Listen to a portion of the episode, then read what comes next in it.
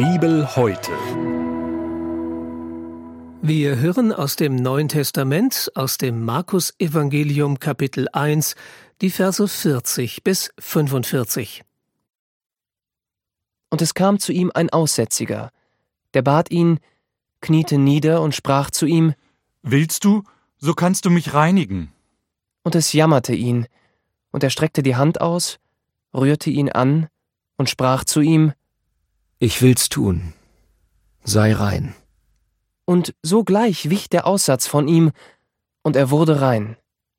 Und Jesus drohte ihm und trieb ihn alsbald von sich und sprach zu ihm, Sieh zu, dass du niemandem etwas sagst, sondern geh hin und zeige dich dem Priester und opfere für deine Reinigung, was Mose geboten hat, ihnen zum Zeugnis. Er aber ging fort und fing an, viel davon zu reden und die Geschichte bekannt zu machen, so dass Jesus hinfort nicht mehr öffentlich in eine Stadt gehen konnte, sondern er war draußen an einsamen Orten. Doch sie kamen zu ihm von allen Enden. Das war der Bibeltext für den heutigen Tag, entnommen aus der großen Hörbibel mit freundlicher Genehmigung der Deutschen Bibelgesellschaft. Hier noch einmal die Bibelstelle. Im Neuen Testament aus dem Markus Evangelium Kapitel 1, die Verse 40 bis 45. Gedanken dazu kommen jetzt von Michael Fischer aus Hanau. Diese Geschichte hat zwei Teile. Teil 1 beschreibt die Heilung eines Aussätzigen. In Teil 2 geht es um das, was danach passierte. Teil 2 ist etwas länger als Teil 1 und wichtiger. Zuerst Teil 1. Ein Aussätziger kommt zu Jesus. Er fällt vor ihm auf die Knie und möchte von seinem Aussatz gereinigt werden. Herr, wenn du willst, dann kannst du mich reinigen.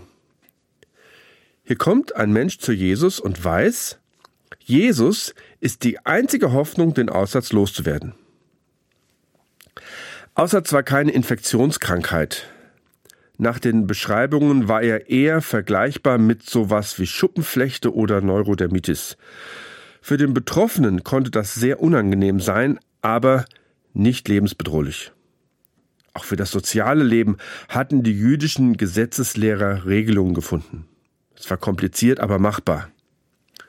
Sogar Gottesdienste in der Synagoge waren unter Auflagen möglich.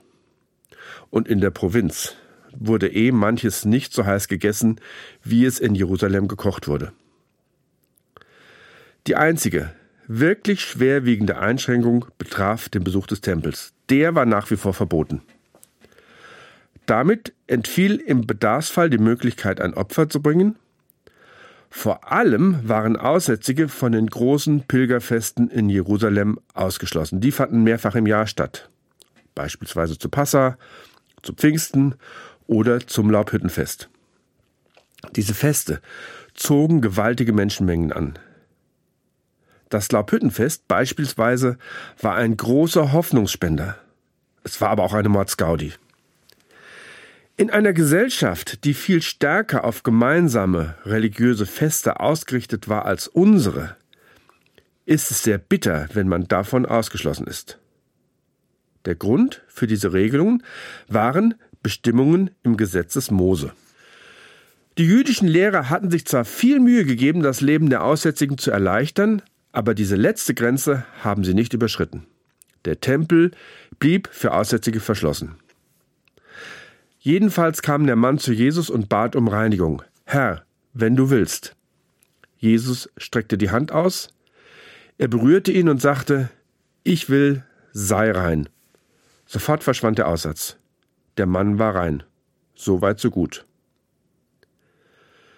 Nun kommt Teil 2 der Geschichte. Sofort nach der Reinigung wurde Jesus sehr bestimmt. Er schickte den Mann fort und sagte, hüte dich, irgendjemand davon zu erzählen.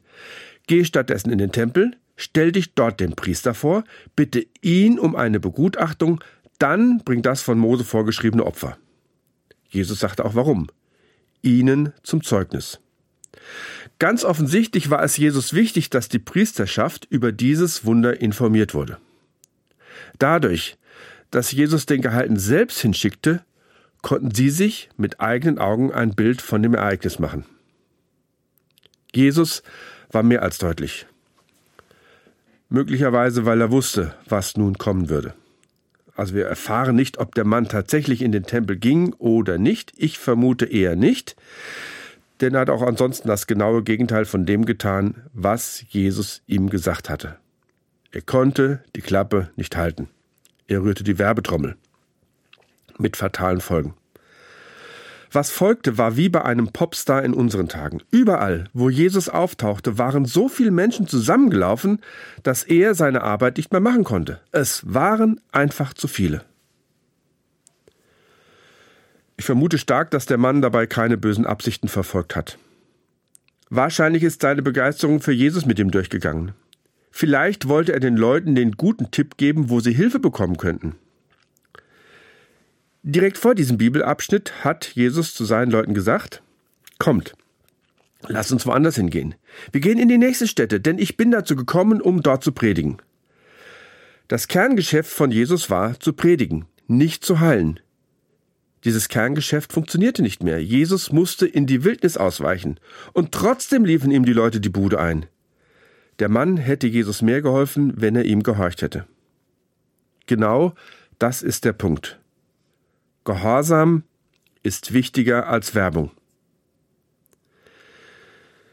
Mir begegnen viele Christen, die meinen, das Wichtigste wäre, anderen begeistert von Jesus zu erzählen. Sie sind der Meinung, dass sie genau wissen, was Jesus will. Sie denken, dass Jesus dasselbe will wie sie. Und damit spannen sie Jesus vor ihren Karren, um das umzusetzen, was sie für gut und notwendig halten. Sie stellen sich überhaupt nicht die Frage, ob ihre Vorstellung von Jesus Christus richtig ist. Dabei gibt es unter Christen so gegensätzliche Positionen, die unmöglich unter einen Hut zu kriegen sind. Und trotzdem fühlen sich alle im Recht. Viele haben nicht den leisesten Zweifel daran, ob das, was sie meinen, auch das ist, was Jesus Christus will und von ihnen erwartet.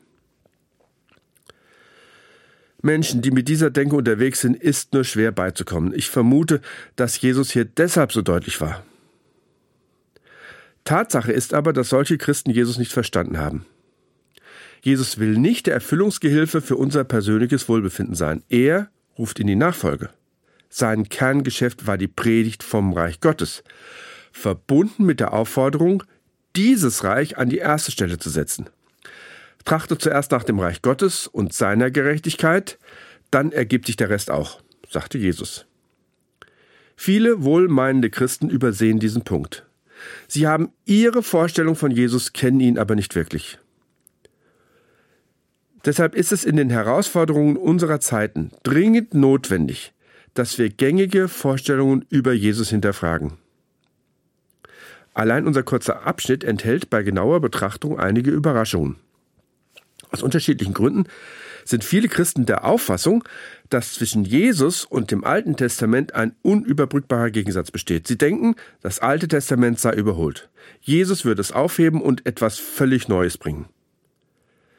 Dabei übersehen sie, was für eine große Rolle das Alte Testament und insbesondere die Gebote für Jesus spielten.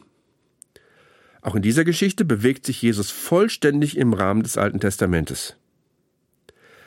Als der Aussätzige kommt, sagt Jesus nicht, ach was Aussatz. Die sollen sich mal nicht so anstellen wegen der paar Pickelchen. Komm, ich gehe mal mit dir in den Tempel und dann klären wir das. Er heilt den Aussätzigen. Aber nicht, weil es medizinisch notwendig ist, sondern weil die Bestimmungen des Mose die Heilung notwendig machen. Mit der Aussage, opfere das, was Mose geboten hat, bestätigt er sogar, dass das dritte Buch Mose tatsächlich von Mose stammt. Die Anweisungen, die Mose dort gegeben hat, sind zu befolgen. Wer die jüdischen Wurzeln von Jesus leugnet, kennt ihn nicht richtig. Das Leben von Jesus ist dabei viel zu sehr vom ersten Teil der Bibel, dem Alten Testament, geprägt und auch abhängig. Das Alte Testament war die Bibel der ersten Kirche. Es half den Menschen, Jesus zu verstehen. Und darum geht es doch. Jesus besser kennenlernen und dann seinen Willen tun und deshalb muss der Einsatz für Jesus von zwei Fragen begleitet werden. Jesus, wer bist du? Und Jesus, was willst du? Wer so fragt, kann sich auf Überraschungen gefasst machen. Bibel heute. Die tägliche Bibelauslegung zum ökumenischen Bibelleseplan. Auch in unserer Audiothek unter erfplus.de sowie in der ERF Plus App. Sie möchten noch mehr in der Bibel lesen? Das geht auch im Internet unter bibleserver.com. ERF Plus. Tut einfach gut.